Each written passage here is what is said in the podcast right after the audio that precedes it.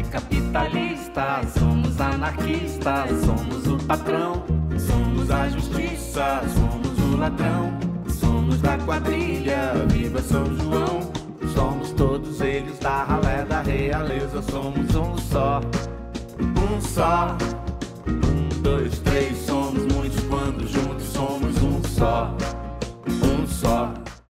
Olá, estudantes, trabalhadores e desempregados. Meu nome é Rafael Petit, estamos em mais um episódio do podcast Adiante. Hoje iremos falar sobre sistema político brasileiro. Eu sou a Thaís Braga. Meu nome é Vitor Oliveira. Eu sou o Antônio. Sem interrupções. Eu falei antes de você me interromper. Bom, hoje a gente está com um convidado, que é o Rafael Moreira. Ele é cientista político da USP. E, bom, vou deixar que ele se apresente um pouquinho melhor para vocês. É, bom, vamos lá. Antes de mais nada, eu agradeço pelo convite de todos vocês. Eu fico Nós muito feliz de sempre frequentar esse tipo de espaço para falar um pouco sobre o que eu faço e para falar sobre política, que tem sido minha paixão já há muito tempo. É, bom, como o Petito falou, eu sou cientista político. Eu fiz a maior parte da minha carreira na Universidade de São Paulo. Eu entrei lá em 2007 e estou lá ainda, até a semana que vem. É, e vou explicar o porquê. É, eu entrei lá em 2007, lá eu fiz o meu bacharelado em Ciências Sociais, fiz a minha licenciatura em Ciências Sociais. Eu fiquei um tempo fora, passei um tempo na Universidade Autônoma de Barcelona. Voltei, aí ingressei no mestrado, fiz o mestrado no Departamento de Ciência Política da USP, e agora estou prestes a concluir o meu doutorado também no Departamento de Ciência Política da USP na semana que vem. Semana que vem concluo o meu ciclo enquanto estudante uspiano aí de mais de 10 anos. Show. Carreira, hein? Além de escrever para alguns lugares. É, tem outras coisas que eu faço, mas vamos lá. Ele é muito modesto. Hosting um pouco, vamos lá. É, eu sou também vinculado ao NUPS, eu sou pesquisador do Núcleo de Pesquisa de Políticas Públicas da USP. Também sou vinculado ao SEBRAP, o Centro Brasileiro de Análise e Planejamento, também é um núcleo de pesquisa em São Paulo. É, sou articulista de alguns meios de comunicação, eu escrevo aqui para o Jornal Tribuna de Santos, eu publiquei algumas coisas na revista Fórum também, eu sou comentarista de política da TV Santa Cecília, costumo participar de alguns programas lá, ao vivo ou gravados, debatendo sobre a atual conjuntura também, pelo menos uma vez por semana. Então, essas são algumas das coisas que eu faço. Nossa senhora. Muito Uau. bom. Sei que eu tenho pouco tempo na minha vida pessoal, né? É, eu tô tentando mudar isso agora. Já gravamos um podcast aqui, acabou. É, Tá é, é isso, só falando o que ele é. Tudo bem, vamos lá. Não, brincadeira. Mas enfim, como a gente vai falar sobre o sistema político brasileiro, nada melhor do que a gente ter uma breve introdução para quem está ouvindo sobre como funciona o sistema político brasileiro atual. E pode ser algo um pouco mais genérico, Tá. é, a gente vai aprofundando no episódio. Tá, então vamos lá. É, o sistema político brasileiro, ele se sustenta por algumas instituições, né? Então a gente tem, eu vou listar elas e vou falar bem brevemente. Né? A gente tem um sistema partidário, que é pluripartidário, né? A gente tem alguns países que têm partido único, alguns países que têm bipartidarismo. No nosso caso, a gente tem mais de dois partidos, então a gente é chamado de país pluripartidário. Esse é um dos pilares que sustenta a nossa democracia e nosso sistema. A gente tem diferentes tipos de sistema eleitoral sendo empregados, né? A gente tem o sistema majoritário de um turno ou de dois turnos. Isso nos municípios, dependendo do tamanho dos municípios, também funciona para o cargo de presidente da República, governador do estado e tal. A gente tem também o sistema proporcional de lista aberta, que é aquele que funciona para a Câmara de Vereadores, Assembleias Legislativas e Câmara dos Deputados também. Para além disso, a gente tem um federalismo no Brasil. É, federalismo é quando você tem uma divisão de poderes né, em diferentes níveis. A gente tem aqui união, né, um nível nacional de poder. A gente tem também os governos estaduais e a gente tem um nível municipal. Né? Essa estrutura que eu falei, ela se divide também em três diferentes, né? Que aí vem o republicanismo. Né? A gente tem no nível nacional, no nível federal, um poder executivo, um poder legislativo, um poder judiciário. Uhum. É, no nosso caso, o poder legislativo é bicameral, né? Se divide em duas câmaras, a Câmara dos Deputados e o Senado Federal. Isso é diferente de país para país, né? Alguns países têm apenas uma câmara, no nosso a gente tem duas. A gente tem um, um bicameralismo simétrico, a gente fala, as duas câmaras são muito parecidas, não no seu tamanho, mas nas suas prerrogativas, no tipo de lei que eles podem produzir Uhum. e tal. É, essa, essa estrutura que se divide, né? Executivo, legislativo e judiciário, também se replica no nível estadual, né? A gente tem um poder executivo no nível estadual que é exercido pelo governador do estado e seus secretários. A gente tem o poder legislativo, né, que são as assembleias legislativas, né, os deputados estaduais, e também o poder judiciário com os tribunais aí regionais. E essa estrutura também se implica no nível municipal. A gente tem um prefeito, né, que exerce o cargo de poder executivo, junto com seus secretários. A gente tem os vereadores, né, que formam o poder legislativo. A gente não tem um poder judiciário em nível municipal, né? O poder judiciário existe apenas no Brasil, nível nacional e estadual. É, bom, acho que é isso, assim, acho que deu para dar uma introdução um pouco Já que você explicou um pouco aí de como funciona, você acha que os brasileiros, a maior parte dos brasileiros, tem noção de como de fato funciona o nosso sistema político? Eu acho que não, mas a gente tem que levar em conta, a gente tem que relativizar um pouco isso, assim, né? Partir desse- complexo também. É, o pra- sistema é muito complexo, é, a gente tem um eu- modelo... Fala, O que eu sempre falo é exatamente que o nosso sistema é muito complexo, eu não, eu não entendo, e eu acho que ele tinha que ser muito acessível para que todo mundo conseguisse entender, porque a política era para ser para todos. Né? É, de fato é, mas assim, é, isso não é uma especificidade nossa, né? A gente Uhum. tem países que os sistemas são muito mais complexos que o nosso e que também a população não entende muito bem, né? A gente muitas vezes replica isso achando que isso é uma coisa só no Brasil, né? Pô, aqui o sistema é difícil, ninguém aqui entende, tal, não sei. Sim. Isso acontece em grande parte dos países do mundo e grande parte da população que mora nesses países, né? Uhum. De fato, a gente tem um sistema que é complexo. É, eu acho que faltam algumas coisas aí para as pessoas entenderem. Acho que não é uma causa só né, que leva a isso. Né? A gente tem um modelo educacional que não fomenta esse tipo de chega educação. Exato. Né? É, a gente tem escolas como aqui o Novo Tempo que parece ser uma exceção nesse sentido, né? que fomenta esse tipo de discussão, onde você consegue ter é, acesso a pessoas como eu que sabem explicar esse tipo de coisa, mas isso é uma Uhum. exceção à regra. A gente não tem um modelo educacional que preze esse tipo de discussão de maneira aberta, instrutiva e tal. Para além disso, né, a gente tem poucas pessoas dispostas a cumprir esse papel também. Né? Então, não é você ter uma oferta grande de cientistas políticos na sociedade que quer dizer que muita gente vai entender isso. Né? A gente tem uma série de pessoas da minha profissão, e aí respeito muito isso, é, cada um faz a escolha que quer para a carreira, mas a gente não tem pessoas dispostas a ocupar esses espaços de diálogo, né, de educação também, para explicar como funciona isso. Né? Então, também tem esse, esse problema. Mas é importante reforçar o que eu falei no começo. Assim, não é uma coisa específica nossa. Né? Por exemplo, o sistema eleitoral alemão, o sistema eleitoral deles é extremamente complexo. E eu mesmo tenho dificuldade de entender. Né? Eles têm um distrital misto lá, que muda muito de lugar para lugar. Até para mim é difícil entender enquanto cientista político. Imagina a população lá da cidade. Será que todo mundo na Alemanha sabe isso? Mas você não acha que isso falha com a democracia? Que isso é. Que isso, tipo, não existiria um sistema mais democrático, uma. Uma incentivação no, no Talvez, ensino. talvez isso? não democrático, mas mais acessível. Onde as pessoas tenham mais influência política. Eu acho que isso é importante. É, mas aí acho que tem uma discussão que precede um pouco isso. Assim, é, a gente tem que primeiro discutir o que é democracia, assim, o que cada pessoa compreende como democracia. Se a gente perguntar, mesmo nessa sala aqui com cinco pessoas, cada uma delas vai entender democracia de uma maneira diferente. Né? Sim. A mesma coisa acontece na ciência política, na filosofia e tal. É, não existe uma definição única para democracia, porque Uhum. a democracia é um conceito que está em constante construção.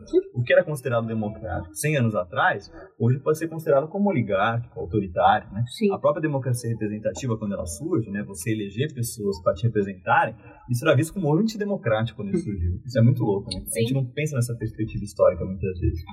Aí, assim, para trazer um pouco da discussão que a gente tem na, na ciência política, é, há diferentes visões sobre o que é democracia. Há uma literatura que aponta um pouco mais para uma definição que a gente fala que é minimalista, né? que a democracia é, é um sistema onde as pessoas elegem os seus líderes e há alternância de poder. Essa é uma, essa é uma definição minimalista de democracia. Há definições um pouco mais complexas, né? que levam em conta aspectos sociais, por exemplo, que eu acho até mais importante. Uma democracia não se restringe a uma parcela considerável da população que tem direito ao voto. A democracia vai muito além disso. né? A Sim. democracia também inclui direitos sociais, direitos econômicos, tem uma igualdade de oportunidades, tal, sei. mas percebe que isso está fora um pouco das instituições, fora do sistema. Isso é uma coisa um pouco mais no nível social. Então, quando a gente discute democracia, a gente tem que levar isso em conta. O que cada um considera como democracia? Falando sobre democracia, mesmo com talvez é, a palavra que eu posso usar seja vertentes diferentes da democracia que, a- que cada um olha, você talvez pessoalmente, você acha que o sistema político brasileiro é totalmente democrático? O atual. Ou, é, o atual. Ou, tipo, são respinhos de democracia. É, então aí mais uma vez, a gente tem que levar em conta o que cada um entende como democracia, né? Porque Você. assim, é, exato, porque assim, é, vou dar só um exemplo aqui que é bem no outro extremo, assim, pra gente parar pra pensar. É, regime militar brasileiro. O regime militar brasileiro manteve eleições regulares, certo? Tinha eleições a cada quatro anos. A questão é, muita gente que estava disposta a concorrer a eleições naquele momento ou estava preso, né? Ou, tá- ou tinha sido assassinado tal. né? Então, assim, tinha eleições, Sumiu. mas, é, ou tinha sumido, etc e tal Ou foi suicidado. ou foi suicidado, certas questões aí, né? A gente não podia eleger presidente da República de maneira direta, é, cidades que eram denominadas como áreas de segurança nacional, ou instâncias hidrominerais, como a própria cidade de Santos, onde a gente está gravando isso, era uma cidade que não podia eleger prefeito e tal. Então, assim, é, isso, é, isso, é uma, isso é uma democracia ou não? Né? Tem gente que quer falar, não, isso é democrático, estão tendo eleições. A questão é, a gente tem que fazer uma reflexão além disso, né? São eleições Sim. onde nem todo mundo está podendo concorrer e tal. Tem uma série de entraves aí. Essa discussão a gente pode trazer para o momento atual também. A gente tem eleições regulares acontecendo no Brasil já há algum tempo. Né? A questão é, qual definição de democracia a gente vai usar? Né? Aquela, aquela definição minimalista que eu falei aqui, né? democracia enquanto um regime democrático, onde as pessoas são eleitas, perdem, ganham, etc., têm alternância de poder, ou uma democracia um pouco mais substantiva, né? onde as pessoas tenham igualdade de acesso de oportunidades, onde não tem uma desigualdade social tão monstruosa como é a nossa, né? as pessoas muitas vezes esquecem disso na hora de levar em conta uma definição de democracia. Mas como é que a gente pode considerar uma sociedade democrática como a nossa, né, que tem índices de desigualdade comparável com os países da África subsaariana, né, tem pessoas extremamente pobres, pessoas que têm um- não têm o mínimo de acesso nem à comida, nem à educação, nem à água potável, né? Então, assim, tem discussões que precedem isso na hora de a gente pensar o que é democracia. Eu, da minha parte, procuro levar sempre as duas coisas em conta. Eu acho que a gente tem, de fato, uma democracia que pode se dizer eleitoral, aí simplesmente pelo fato de ter eleições, mas a gente tem que fazer uma discussão que vai além disso. Né? Nível social, a gente está muito longe de ter uma sociedade democrática e também no nível institucional, né? Porque aqui golpes são uma coisa muito recorrente na nossa história, né? Então a gente também tem que fomentar uma discussão em cima disso. Nossa, aí eu fiz uma conta vendo um vídeo aí do Felipe Castanhari sobre os 500 anos da política brasileira e eu contei quantos golpes tiveram nesses 500 anos, foram mais de oito. É, a gente tem muitas rupturas aqui. Isso é muito doido. Assim. É, a gente tem uma história política que tem muitas rupturas. Muitas, né? A gente não tem uma Constituição que dura aí 100 anos, 200 anos e tal. A gente não tem um sistema partidário. E diferentes 50 sistemas anos. políticos ao longo Exato, a coisa muda muito. Mas apesar disso, a gente nunca teve uma ruptura profunda do nosso, te- nosso sistema político e do nosso tecido social, por exemplo. A gente nunca teve uma revolução brasileira. Nunca teve uma guerra civil brasileira. Isso é uma coisa muito específica nossa, né? A gente tem uma série de rupturas, mas nunca uma ruptura desse nível, né? Pensem com os outros, comparar, de maneira comparada com os outros países da América Latina, né? A gente é o único que se torna independente e mantém uma monarquia, né? Todos os países se tornam independentes, aí você torna uma república, e vezes fala, meu, a gente É, vai romper com porque A gente é colônia, a gente vai romper com os caras e vai manter o mesmo imperador, né? É, Não, exato. Nossa, que não, louco. o Brasil é muito conservador nesse sentido. A gente tem muitas rupturas, mas sempre rupturas muito que se dão por conta de pactos de elites ali. A nossa transição democrática aqui é chamada de transição transada, né? porque ela se dá muito mais nos bastidores, etc. do que né, se a diretas já tivesse sido aprovada, talvez em 83, 84, tivesse sido uma outra coisa. Mas não, né? Nossa transição democrática se dá por meio de, né, com chavos ali, pactos de elite e tal Concessão. concessões, exato. Assim, tem alguns pontos aí que a gente não vai poder tocar, né, e tal. Isso permanece até hoje, infelizmente. Falando na democracia que você falou que, que é igualdade social, que traz programa social e tal, você acha que a, a discussão que tem ocorrido muito ultimamente, principalmente ano passado, na eleição, na internet e principalmente entre jovens, é, foi positiva ou foi negativa? Eu acho que discutir política é sempre positivo, assim, sempre, sempre. A gente tem um ditado aqui no Brasil que foi uma das coisas mais absurdas do mundo, que é se dizer que política não se discute. Quando política, na verdade, Política e religião é, não se é, discute. Quando política, é, É. quando política, na verdade, é isso. Assim, é, é, é o debate, é o debate público. né? Isso é a democracia pra mim, na Também, verdade. exato, sim, perfeito. É, as pessoas aqui acreditam nesse ditado, assim, e é uma coisa. Quando eu falo isso para amigos meus de fora, né, que vêm morar aqui no Brasil, ou enfim, que eu conheço de fora do Brasil e tal, elas acham isso absurdo. Eu falo, meu, como pode um país achar que política não se ignorância, discute, cara. assim, é, tal. Então cabe a gente explicar um pouco, olha, política se discute sempre e tal. É, aí entra na questão de redes sociais, né, é, que você falou de jovens também, etc. É, a gente até as eleições de 2014, a gente não tinha hum, redes sociais impactando tanto o resultado O eleitoral. modo de fazer política mudou O muito. modo depois também disso. mudou muito. É. A gente pega ali, se eu não me engano, os dados são esses. Né? Acho que em 2010 a gente tinha acho que 7 milhões de usuários no Facebook, 2014 são 70 milhões. E hoje a gente tem um presidente blogueiro. tem. A gente tem um presidente youtuber. Tuiteiro! É, Tuiteiro!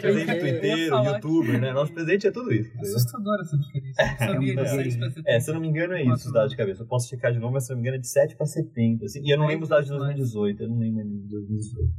É, isso, assim, isso fazia com que a política não fosse tanto pautada por redes sociais e tal. Uhum. Porque, como eu falei, assim, a gente muitas vezes não leva em conta que a gente é um país extremamente desigual e isso reflete no acesso à internet. Né? A gente tem uma parcela considerável da população brasileira que não tem comida três vezes por dia, então, lógico, uma, uma porcentagem considerável da população brasileira não tem acesso à internet todo dia. Né? Então, isso é uma coisa que precede isso. Uhum. É, isso muda um pouco em 2018, parece. Assim, né? Eu tinha eu tive uma discussão muito boa uma vez com um cara lá da área continental de São Vicente que me fez pensar algumas coisas. A gente muitas vezes levava em conta apenas redes sociais, né, Facebook, etc e tal, sem perceber que a expansão de smartphones no Brasil estava muito rápida. E isso acontece ao mesmo tempo com o WhatsApp também. Muito Tava rápido. Tá? É, lembra que discutinha? é verdade. Então, é, eu não tinha parado para pensar nisso, assim, né? Então, isso é uma coisa que acontece em paralelo à expansão de rede social, sobretudo Facebook. né? É, a gente tem uma parcela da população que usa Facebook, mas que não usa para ver política, né? Usa pra- porque bem que entende, né? Postar foto de gatinho, sei lá, meme, Meme. cada, um- é, cada um usa porque bem entende. Os antigos Então- de e-mail, né? Também, exato. Né? Então tinha uma parte ali considerável que não usava para se informar sobre política. Agora tem, né? Então isso começa a ter um impacto, parece, assim, a partir da eleição de 2018. E a partir de agora a gente começa a mensurar isso, né? Começa a tentar medir um pouco como se dá isso. Né? Você acha que isso faz parte, tipo, da, da educação política? Em que sentido? Porque a, gen- com a discussão, eu acho que a gente já teve muito na escola que, graças a Deus. graças a Aos gente. deuses e às deusas. É, que graças a gente tem ao Novo Tempo, porque no Novo Tempo a gente discute muito, os professores estão sempre bom. influenciando a gente a discutir, a debater entre a gente, entre a gente, Isso. a Sem debater doutrinar. sem- Fomentando é, o debate. fomentando o debate. Isso. E isso faz isso isso me educou muito politicamente, me dizer muito por É. causa disso. E também pela internet, conhecendo a opinião dos outros. É. Você acha que isso faz parte da, da nossa educação política? É, eu acho que isso vem mudando, né? O acesso à internet, ele tem o seu lado positivo, né? Que ele dá uma qualidade maior de vozes ao debate político. É, eu vejo, por exemplo, o exemplo da minha irmã. assim, né? Minha irmã passou a se informar muito mais sobre feminismo de uns anos para cá, a partir do momento que ela começou a seguir blogueiras feministas ou autoras feministas que ela gostava você começa a ter maior acesso a essas pessoas no seu cotidiano. É, Mas então. também tem seu lado ruim esse negócio. Exato. Aí tem um lado negativo, que é o nosso modelo educacional aqui faz com que isso seja terreno fértil para fake news. Né? A gente tem um modelo que, como eu falei, assim, a gente não tem um modelo que é fomente a reflexão crítica ou o debate. A eleição do ano passado foi, foi baseada em fake, fake news. news. A gente tem um Nossa, modelo aqui foi. que ele é muito pautado pela decoreba, né? A gente tem poucas escolas, e aqui o Novo Tempo parece ser uma exceção nisso, que fomenta a reflexão crítica dos alunos, fomenta o debate Uhum. sempre, né? Isso é uma exceção à regra, né? Isso é cumprido pelos professores que vocês têm ou tiveram em Ai, outros ai. momentos. Ai, etc. Antônio é um exemplo disso, exato. É, então, é, mas assim, a maior parte da população brasileira não passa por isso na hora de Sim. passar pelo sistema educacional, né? O sistema educacional tem ali o seu período de formação, etc. A grande parte da população brasileira não passa por isso. Então, quando você, vai, é, quando você vai ler uma notícia, são muitas vezes pessoas que podem até ter um ensino superior, mas que se não foram formadas no modelo crítico, Uhum. elas vão aceitar o que está escrito ali. Elas não vão checar se aquela matéria está assinada por alguém, não vão checar se é uma página de fake news. Se aquela, aquela página, aquele artigo, corresponde à visão de mundo que ela tem, pô, ela vai abraçar o que tiver escrito ali. É, não uma vez, importa, né? inclusive, eu vi um, um- meme sobre isso, que eu não lembro direito do meme, mas que era exatamente, a gente aceita aquilo que condiz com o que a gente acha que tá certo, Pode ser das entendeu? coisas mais absurdas. Porque aí, quando, e quando a gente vê algo que, mundo, que a é. gente discorda, a gente fala, não, isso é fake news, isso é... É. Ah, isso é tipo aquela frase, a gente ouve o que quer ouvir, lê o que quer ler. É um É. pouco isso, né? As pessoas vão atrás. E assim, é.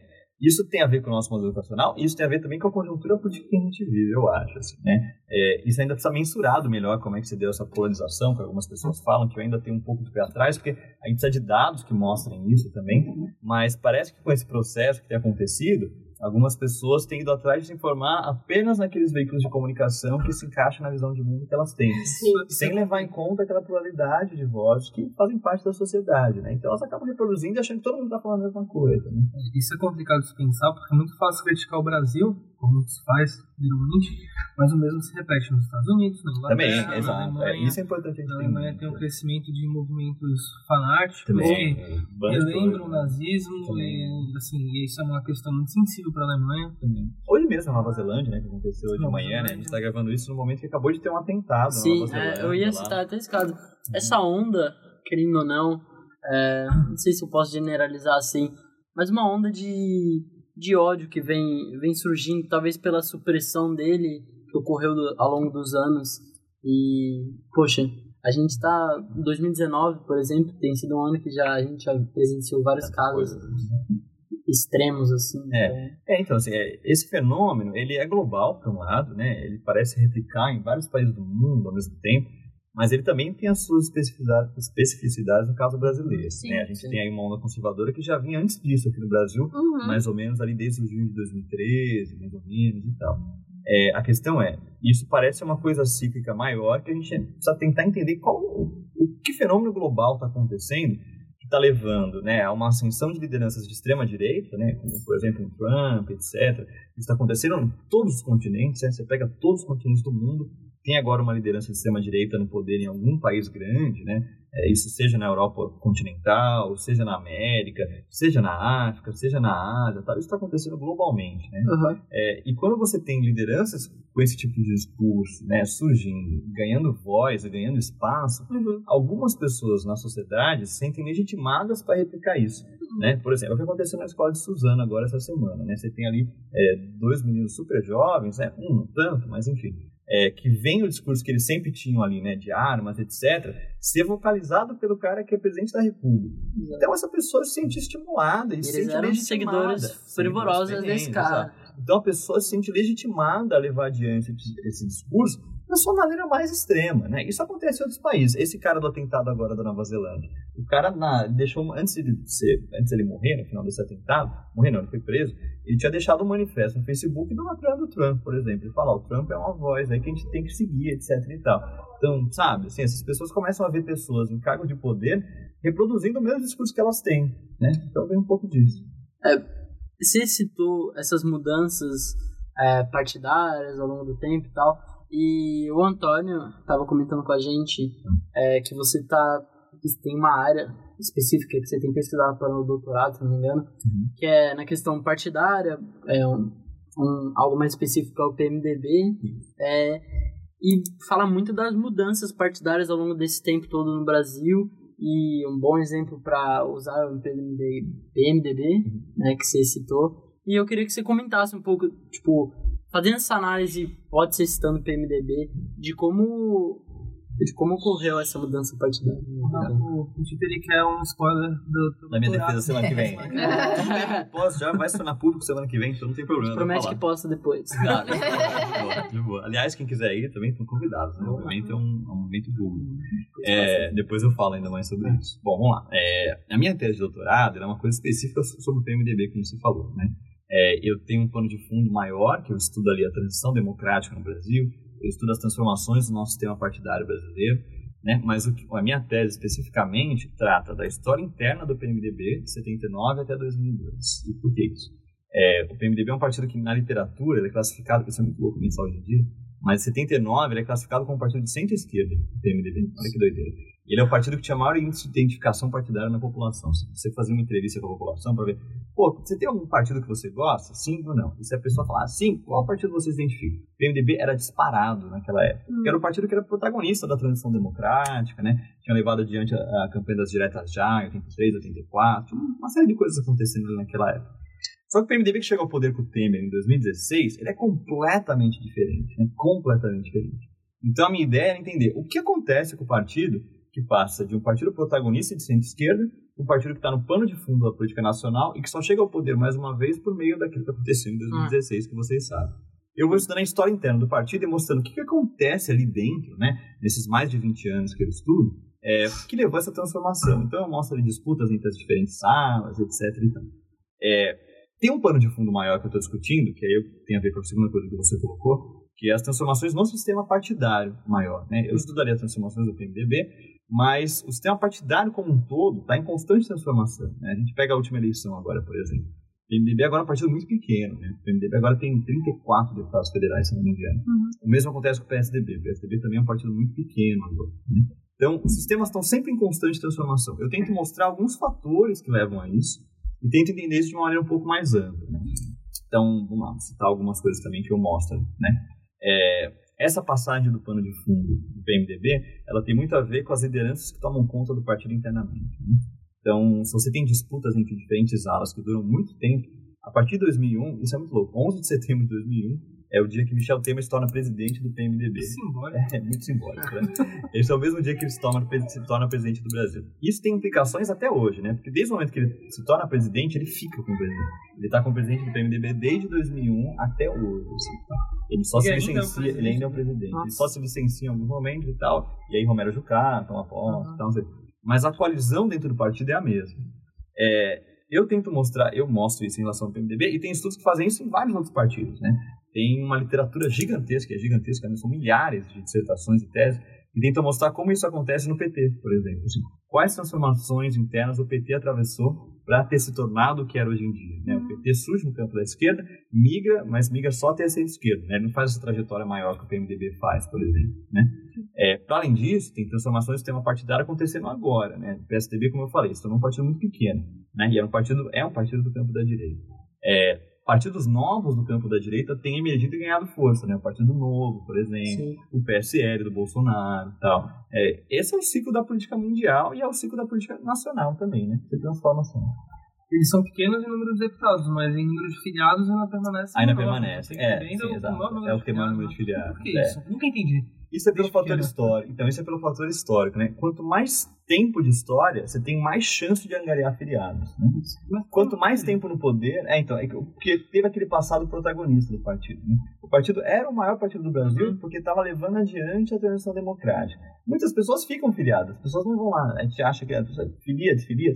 As pessoas se filiam e ficam, muitas vezes, né? Por muito e... tempo eles foram parte do protagonismo brasileiro, pelo menos nas eleições. Exato. Em 86, é. eles elegem quase todos os governadores de estado. Olha que doido. Eram 23 na época governadores de estado o PMDB elege 22. Olha isso. O partido tem 22 governadores de estado, de 23 no total.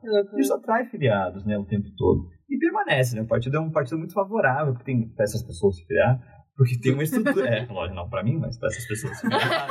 lógico, né? A gente tem ali uma crítica, né? É, são pessoas que estão no partido que tem estrutura, que tem uhum. dinheiro. Se você quer ser candidato, eles te dão ali grana pra caramba se você ser candidato. Eles vão imprimir um monte de panfleto pra você, etc. Então favorece isso, né? Porque é um partido que tem aí 40 anos de história, quase. Nossa, gente, quanta figura que eu vi hum. nessas últimas eleições. Vários malucos. Nossa, tipo, da mesma cara em 30 carros, assim, Exato. na mesma rua. E são partidos mais antigos, na maioria das vezes. O partido tem muita grana, tem muito tempo, né? Então as pessoas acabam se aproximando deles porque vai ter estrutura, vai ter tempo de TV, né? Vai ter muito tempo de TV. Sim. Então, sabe, tem vários fatores ali Apesar que o tempo de TV também na última eleição foi Agora impacta menos, sim, é. Até 2018 a gente sabia Acho que é influência na internet. É, Também, Twitter. É, é. Também, é tudo isso, assim. É. Até então não impactava tanto, agora a gente sabe que impacta. Né? A questão é medir isso, como vai ser daqui pra frente. Como é, você... Ano que vem que vai ser decisivo pra isso, né? Porque a eleição municipal que vai ser completamente diferente, o Brasil mudou muito, assim, em três é. meses. Uhum. Tá pro ar e já começa a se pensar daqui a um ano e meio como é que vai ser esse cenário para a eleição municipal no país todo. É. Era... Vai depender muito do que vai acontecer no governo. Também, é. né? Se esse governo vai durar quatro anos ou não, né? se vai durar dois né? até a eleição municipal. Tá o que vai acontecer com o PSL? Né? O PSL é uma concha de retalho, não é um partido. Né? Ele é um circo, né? na verdade. Né? Hum. A bancada evangélica acabou de romper com o governo ontem. Também, eles vão ficar com muita tensão interna durante então, muito tempo, assim, sabe? Então, a eleição municipal. bastante. É. Ah, não, e era exatamente isso que eu queria perguntar até, sei lá, ver uma análise tua de como hoje em dia o modo de fazer política mudou comparado a um tempo atrás. É, tipo, como você vê talvez uma previsão assim futura, não que uhum. não que é. seja evidente, é, mas tipo, é. como você acha que a gente tem caminhado? Para onde você acha que a gente tem caminhado? Se é que tem como Tá. dar essa previsão. É, bom, bom é, como você falou, previsões, etc. Eu sempre costumo dizer, assim, eu, o que eu faço é ciência política, tá? A gente não é astrologia, tá? Ah, então, assim, eu não consigo apontar o que vai É. Pô, eu queria saber então, seu ascendente. Desculpa, gente. Então, ah, enquanto cientista político, o que a gente faz é, assim, é apontar cenários possíveis, né, futuros, sempre baseado em análise pregressa. Né? Eu posso falar o que aconteceu até aqui e eu posso apontar cenários futuros, né? Uhum. De fato, é, a gente passa por um momento de transformação na forma de fazer política por conta da expansão de redes sociais, etc. Mas algumas coisas não mudaram, né? Se a gente pega ali o perfil do Bolsonaro, por exemplo, ele é uma mistura ali de Jânio Quadros com Fernando Collor de Mello com o regime militar. Não tem nada de novo, né? A mistura pode ser nova, mas são características muito antigas, né? A forma como ele lida, etc. Agora, a forma como ele usa instrumentos de comunicação, ok, isso sim é novo, isso a gente tem que tentar entender e sacar um pouco do impacto que isso tem, né? O uso que ele faz de Twitter, rede social, etc tal é, parece ser um presidente que, assim também como em outros países, dá um pouco menos de importância à grande imprensa, é, dá um pouco menos de importância à grande imprensa e tenta não usar eles como intermediadores na forma de contato com os eleitores, né? Fazendo isso via Twitter, live, né? Falando também do nosso atual governo, é, ano passado é, o percentual de voto nulo é, é o maior desde 1989 e a soma das abstenções de nulo e brancos passa de 30%. Até que ponto a gente pode considerar que a maioria do país queria esse cara governando. Tá, então vamos lá. Eu vou trazer agora a perspectiva do cientista político. Então, Beleza, pra traga. gente refletir um pouco em cima desses dados. Bom, primeiro, a oscilação que a gente tem de votos brancos e nulos, ela parece estar meio que dentro da margem normal. Assim, Isso Uhum. não parece ter se alterado tanto ao longo do tempo. E também é muito comparável com outros países que têm voto obrigatório também. Isso não parece ter mudado tanto. Na questão das abstenções, a gente tem que levar em conta algumas coisas. Né? Sempre se fala, olha, milhões de abstenções, milhões, etc. E tal. É, as pessoas que estão registradas ali com título de eleitor, etc., mesmo se elas já tiverem morrido, ou mesmo se elas não tiverem mais a obrigatoriedade do voto, elas continuam ainda contabilizadas e elas, continu e elas passam a ser contadas como abstenções. Hum, Entendi. Entendeu? Isso é, sempre... é exato. Assim. E assim, o cadastro não é feito de maneira contínua, né? Então, assim, é, tem muita gente que se inclui aí nas abstenções que nem existe mais, assim, pode ter morrido há muito tempo. Nossa. E quando você compara os estados que já passaram por recadastramento biométrico, que você quer esse recall, né, de eleições Uhum. e tal, é, com aqueles que não passaram, você vê que naqueles que passaram, isso cai muito. Ou seja, é, tá dentro da margem, parece. Assim, As Uhum. pessoas muitas vezes fazem essa, fazem essa discussão em cima do dado cru, bruto, mas não levam em conta a opinião do cientista político que é pago para estudar esse tipo de coisa. É, tá? essa pesquisa no Google não é a Então- mesma coisa que um diploma. É, então assim, a gente tem que sempre, tenta sempre fazer essa reflexão, né? Assim, é, tem algum, e também a perspectiva comparada ajuda. Tem países que tem mais problemas do que a gente, né? Sim. Tem países que tem muito mais problemas. É, por exemplo, a gente aqui tem pessoas que discutem, né, que o voto não devia ser mais obrigatório, Nossa. etc. Enquanto tem muitos países no mundo discutindo que deve ser obrigatório. Você pega os Estados Unidos, por exemplo. Caras têm taxa de abstenção de 70%, de abstenção, ou seja, 30% só votam em algumas eleições. Então, assim, eles estão discutindo voto obrigatório para falar, gente, as pessoas precisam começar a participar, precisam começar a votar, etc Louco, e né? tal, não sei o quê. Eles têm lei de restrição de voto lá que. Tem umas coisas bem malucas, assim. O federalismo, é muito, votar, é, o é, federalismo é muito obrigatório. forte lá, tem estados que tem uma coisa bem bizarra. É, assim, mas tal. nas últimas eleições deles tiveram muita, tipo, campanha pra ir votar, né? Tipo, Exato. A campanha lá, ela não é. Ela antecede, ela não é uma campanha muitas vezes pra votar no candidato, ela é pra votar ainda. Assim, É. Eles estão numa discussão que é anterior à nossa. Assim, porque aqui a gente tem aquela coisa do espetáculo de ver os Estados Unidos e falar: olha a convenção do partido ali democrata, olha quanta gente. Tal. Gente, aquilo é um espetáculo, aquilo é um show, aquilo não é democracia. né? Eles fazem aquilo pra chamar atenção mesmo e tal, para as pessoas lembrar que vai ter eleição aquele ano e tal. Mas quando você pega o dado bruto pra ver quanta gente vota, é muito pequeno. Sim. Eu estudei lá um tempo, eu fiz o último ano do colegial lá. Eu tenho amigos que nunca votaram na vida, assim. Nunca votaram, nem sabem, nem participam. Não sei. Minha família lá, minha, eu tenho minha segunda família, que é minha família de lá, é, que vota e muitas vezes descobre no dia da eleição quem são os candidatos na hora que pegam a, a cédula ali e tal. Eles pegam a cédula e falam, meu, quem é esse cara aqui que a gente nunca ouviu falar e tal?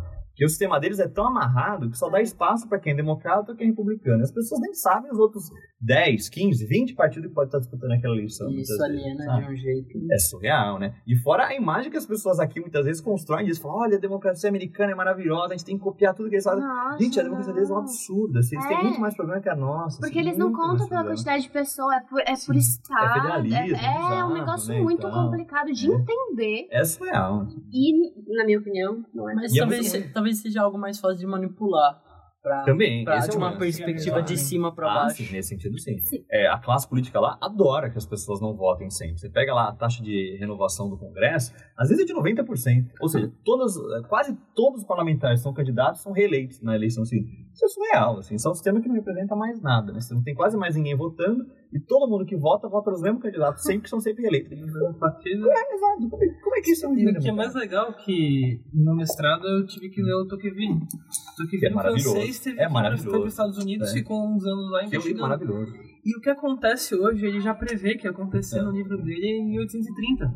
Isso é, É, é animal, né? E é muito legal, assim, eu sempre sugiro às pessoas para tentar entender um pouco o que acontece lá, comparar tal. Tocqueville é maravilhoso. Aqueles dois livros que ele tem, Democracia na América, são É? maravilhosos. Assim, é dois livrão gigantes. Putz, é assim, eu não sou da área de filosofia política, teoria política, sempre fui mais para instituições, política brasileira e tal. Mas esse é um dos clássicos que eu adoro ler sempre. Assim, Uhum. porque Você lê ali e você fala, caraca, olha isso. Assim, Parece, que você- pensar. parece que você escreveu ontem, né? Parece que não, é super contemporâneo. Assim. Mas Esse tem é- muitas coisas, assim, na história da política brasileira também que você vê, muitas coisas se repetem conforme. Sim, a política é cíclica, passa. né? É, então. Isso pode ter o seu lado bom ou o seu lado ruim, né? Com Como a gente estava certeza. falando ali fora, né? É bom É. que a política seja cíclica porque a gente leva em conta que esse governo não vai durar para sempre, né? O governo uma hora vai acabar, é. Mas é ruim que seja cíclica porque muitas vezes as pessoas não conhecem a própria história e seguem repetindo os mesmos erros, né? Votando em candidatos que reproduzem um perfil que a gente já viu em outros momentos. A gente tava com discussão até com fora do podcast, Claro, assim, não. eu e os meninos falando que eu achava às vezes que a história da, da política, principalmente, às vezes parecia uma coisa até de exatas um pouco, porque você vê tipo é, candidatos muito parecidos há um tempo atrás, você vê no que resultou e você continua vivendo o momento atual e se encaminhando para você tá vendo sua Tá cabeça vendo que vai se encaminhar? É. para aquilo que para aquilo que vai acontecer coisas muito parecidas e você fica nossa mas Então, mas, isso- é, mas assim, isso, você que é formado no sistema educacional, Sim. tem reflexão crítica. óbvio óbvio Que é. faz você sacar esse tipo de coisa está acontecendo de maneira recorrente. As pessoas que não são formadas nesse tipo de sistema educacional estão fadadas a cometer o mesmo erro, porque elas não vão tirar da história os lições que a história deixa pra gente, sabe? É. sim Falando sobre mais uma polêmica do sistema político brasileiro, é, o Estado, afinal, ele é laico ou é só um, um título? É, é a gente tava é difícil. A gente tava falando ali fora também, antes de começar o podcast, porque né, a nossa nota do real de, tem Deus seja louvado. É. Sim. Eu acho que é importante definir o que é Estado laico, porque muita gente não Sim. entende. E É. confunde... Mas outra crítica também de outro lado é que, afinal, por exemplo, os feriados, a gente estava discutindo isso com a Nina Isso, aqui, exatamente. Os feriados católicos e tal. Bom, se a gente for pensar assim, se é pra abolir tudo, Não reclama. sim. Exato, entende? Mas, É, enfim, vamos deixar o calendário- cientista político falar. Não, assim, O que, que é Estado laico? Vamos lá. Vamos, por- vamos por partes. o nosso calendário, ele é cristão, porque é antes e depois de Cristo, né? E eu fico, gente, eu não vou É, é, esse é o lance. assim, a gente tem várias questões que se sobrepõem à questão do Estado laico. A gente tem que levar em conta que a gente está num país de forte tradição cristã Uhum, e que até pouco tempo atrás, e ainda é de certa forma, é forte tradição católica também. uhum. E isso tem mudado, né? A proporção de evangélicos neopentecostais, sobretudo, vem crescendo muito no Brasil, mudando um pouco a proporção que a gente tinha, né? Então, vai, é, se eu não me engano, a proporção de pessoas autodeclaradas evangélicas no último censo foi de 25%, eu acho. Eu acho que foi 25%. Existe evangélico não praticante, que nem católico É, também, não praticante. existe, assim, também. É, a questão é, a gente, é, o Estado, muitas vezes, ele acaba reproduzindo, é, primeiro é que tem que levar em conta, um regime democrático, ele teoricamente tem que reproduzir é, a distribuição social das pessoas em todos os seus níveis, né? A Uhum. proporção de homens e mulheres, né? Dentro da classe política tem que ser a mesma da população. A distribuição de católicos, cristãos, evangélicos, umbandistas, espíritas, né? tem que ser também a mesma e tal, não sei o quê. Isso, teoricamente, é uma sociedade democrática. Mas muitas vezes não é assim, né? E a gente tem ali camadas que são hegemônicas, né? E assim, isso não é a minha área de estudo, então eu tô falando bem por alto aqui também, Uhum, tá, gente? relaxa. É, bem por alto. Mas afinal você aprendeu isso. Né? É. Ah, tô falando bem por alto, não é a minha área de estudo. Não, relaxa. Então, assim, a gente tem é, um Estado brasileiro reproduzindo um pouco características daquela camada religiosa que é predominante no nosso país. Né? Então, vocês falam, né, o- a cruz lá no Senado, no Congresso e tal, a nossa nota de real com Deus acima de tudo e tal. É, isso, lógico, devia ser repensado, eu acho, assim, mas assim, isso a gente falando, né? Pessoas do campo progressista que respeitam a fé de qualquer pessoa que também respeite a fé de qualquer outra pessoa, né? Não seja uma fé que é ofensiva Sim. às outras fés, religiões, De etc. É, isso é aquilo que a gente gostaria, não é aquilo que, gente, que existe de fato. É, eu lembro uma vez teve uma discussão com um amigo meu, é, e o custo para se mudar isso no Brasil é extremamente. não estou falando do custo financeiro, o custo é extremamente elevado. Uma política que tem. que não é uma política, né? Que tem muito pouco impacto, ainda que o impacto seja simbólico, a gente pode até parar para pensar um pouco nisso. né? Mas assim, para você tirar, por exemplo, aquele monte de crucifixo que tem em repartição pública, até, você precisa primeiro fazer isso por meio de um projeto de lei, né? Um projeto de lei e tal.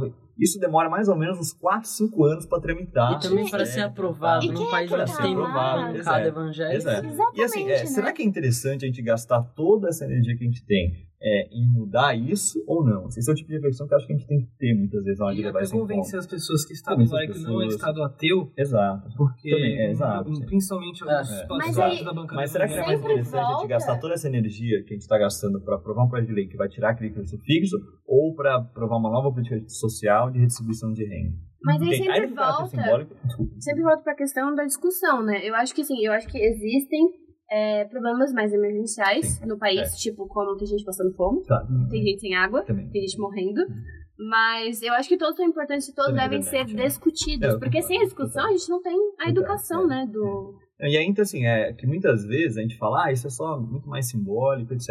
Mas o caráter simbólico também é muito importante muitas vezes, né? Imagina, por exemplo, as pessoas umbandistas, do candomblé, que veem isso, né? Que veem ali o crucifixo e tal. Isso é uma afronta à fé que elas têm, uma afronta à religião que elas têm, Sim. muitas vezes. Então, o simbólico também importa muitas vezes também, né? tem que levar isso em conta, né? Sim. É. Bom, eu acho que, que a gente pode ir encerrando por, por aqui. Uhum. A gente falou sobre várias polêmicas hoje. E eu acho que é muito válido a gente fazer outros episódios, é, a gente convidar o Rafa aqui para estar outras vezes falando sobre o sistema político brasileiro, de outras polêmicas também, falando sobre a conjuntura atual, falando sobre... O meio ambiente. Meio ambiente, é, te tirando um pouquinho da sua área, mas... Uma boa. Com a TV, com o jornal. É, pra gente dividir um pouco. Mas assim, é, é, Rafa, fala pra gente uma coisa que você quer deixar um recado aí pros alunos aqui, pras e pessoas que vão ouvir. E a sua música. Yeah? Não sei se tu conseguiu ah, pensar ao longo é, do episódio. É, tem que pensar tá. na música aí pra gente. A gente botou a pressão nele aqui de, Não, tudo bem. de pensar. Então, bom, vamos lá. É, antes de mais nada, eu agradeço pelo convite, assim, eu ah, muito feliz de participar de um, um, projeto muito legal, como é, muito feliz mesmo. Isso é muito legal ver é, a política sendo discutida nos mais variados espaços e por pessoas que também estão no campo democrático, né? Sabem dialogar, etc. Entendem que há uma multiplicidade de pontos de vista que deve ser levado em conta e tal. Então, para mim é sempre um prazer, assim, fico à disposição é, até muitas vezes também já até falei pro Antônio, quem quiser me adicionar em rede social, assim, eu, gente, eu adiciono todo mundo, assim, numa boa, eu tenho. Sou fácil, né? Vários seguidores no é, Twitter. Adiciono, todo mundo e tal. Não, mas é verdade. O Rafa um dia mandou uma série de vídeos deles que é. você pode ver no YouTube se quiser divulgar aí também. Ah, também, assim, eu tenho minha página pública de trabalho no Facebook, onde eu costumo postar, sempre que eu dou uma entrevista, um artigo meu sai no jornal e tal, até depois até postar foto de vocês aqui. Comenta os negócios atuais. Também, tá eu rolando. vou debater na conjuntura com a perspectiva da ciência política e tal. Então, quem quiser me acompanhar no Facebook, é só procurar lá, Rafael Moreira, tracinho, cientista político. Ou então pode procurar minha página pessoal também, me adicionar, que não tem problema nenhum. Assim, Acho é bacana a tua página, acaba vendo um fórum de discussão. Vira, assim, a, ideia, e a ideia é justamente essa. Sensacional. Assim, né? A ideia ali é fomentar a discussão, né? Então que as pessoas parem para pensar e fomentem discussão. O Facebook do Antônio é assim também, só que tem uns alunos ali, né, que... É. é. a discussão em si já é importante. Assim, só de você fomentar a discussão em si já é importante. Eu gosto muito do Facebook. Nem eu saí sem Enfim, a música. A Conseguiu? música. Tá, eu pensei numa. É... Bom, vamos lá. A gente tem alguns letristas, para mim, no Brasil, que fazem um trabalho espetacular hoje em dia cumprindo o papel que a cultura tem que cumprir de fato, que é fazer a gente pensar sobre o momento atual. Né? Concordo. Né? É, eu acho que uma dessas pessoas que faz isso muito bem é o Criolo. Pra mim, é um dos maiores sim. letristas do momento atual, assim. É, poderia apontar várias letras dele e tal, mas tem uma que acho que é muito simbólica no momento atual, que é aquela Meninos Mimados. Eu acho que essa talvez seja a música que mais representa bem o atual governo e o atual momento. É, e apesar disso, eu sempre costumo dizer, assim, eu sei que o, a conjuntura muitas vezes é tenebrosa, etc., mas eu sempre costumo levar em conta que a política é cíclica, como eu falei aqui também no podcast. Ah, esse governo não vai durar para sempre, as coisas mudam, etc. E em algum momento da história do nosso país a gente vai ter um governo progressista, seja lá por meio de qual partido for, que vai levar adiante uma construção de uma sociedade que a gente gostaria de ver, né? mais justa, igualitária. Sempre levando adiante. É, gente, eu queria muito agradecer o, o Rafa por estar aqui Todos com a gente. O Vitor, primeiro o episódio dele. ah, a gente, nem, a gente acabou esquecendo de falar, o Vitor tá aqui fazendo um grande favor pra gente, substituindo o Gian, que ele tá. E o Ícaro também, né? É, e o Ícaro, que agora tá super complicado com a Facu. É universitário em São Uni... Paulo. Nossa, universitária, né? Então, gente, é, sigam a gente no Instagram, ouçam nossos episódios no Spotify, temos vários lá, todos muito bons. Continuaremos fazer. É, o Gia vai fazer a publicação no Instagram. E lembra, sempre que você quiser comentar algo, ficou uma dúvida, você pode comentar lá no Instagram. Sugestão de tema. Responde super rápido. Uhum. E, e, bom, gente, eu acho que é isso. Quero agradecer você, ouvinte. E, bom, ficamos por aqui. Com falou. do Crioulo. E a nossa música do Crioulo, muito boa. Falou, falou. Eu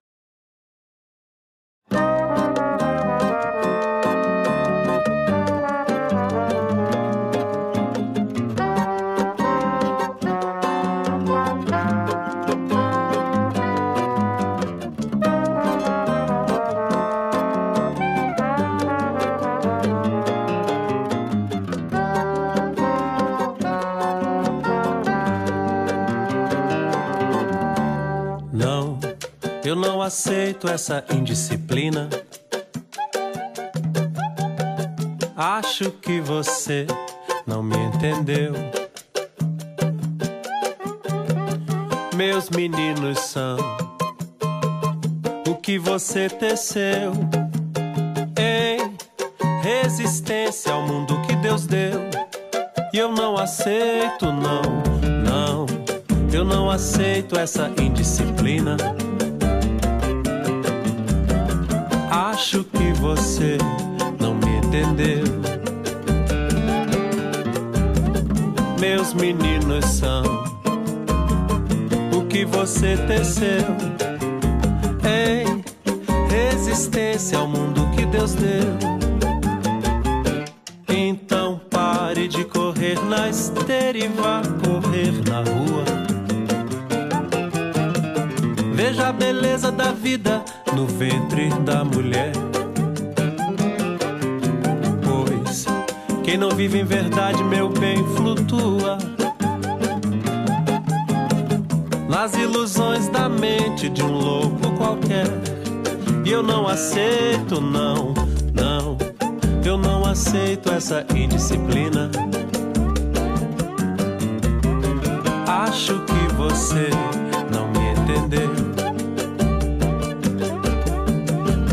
meus meninos são o que você teceu em resistência ao mundo que Deus deu. Eu não quero viver assim, mastigar desilusão. Este abismo social requer atenção. Foco, força e fé já falou meu irmão. Meninos mimados não podem reger a nação. Eu não quero viver assim, mastigar desilusão. Este abismo social requer atenção. Foco, força e fé. Já falou meu irmão. Meninos mimados não podem reger a nação. Meninos mimados não podem reger a nação.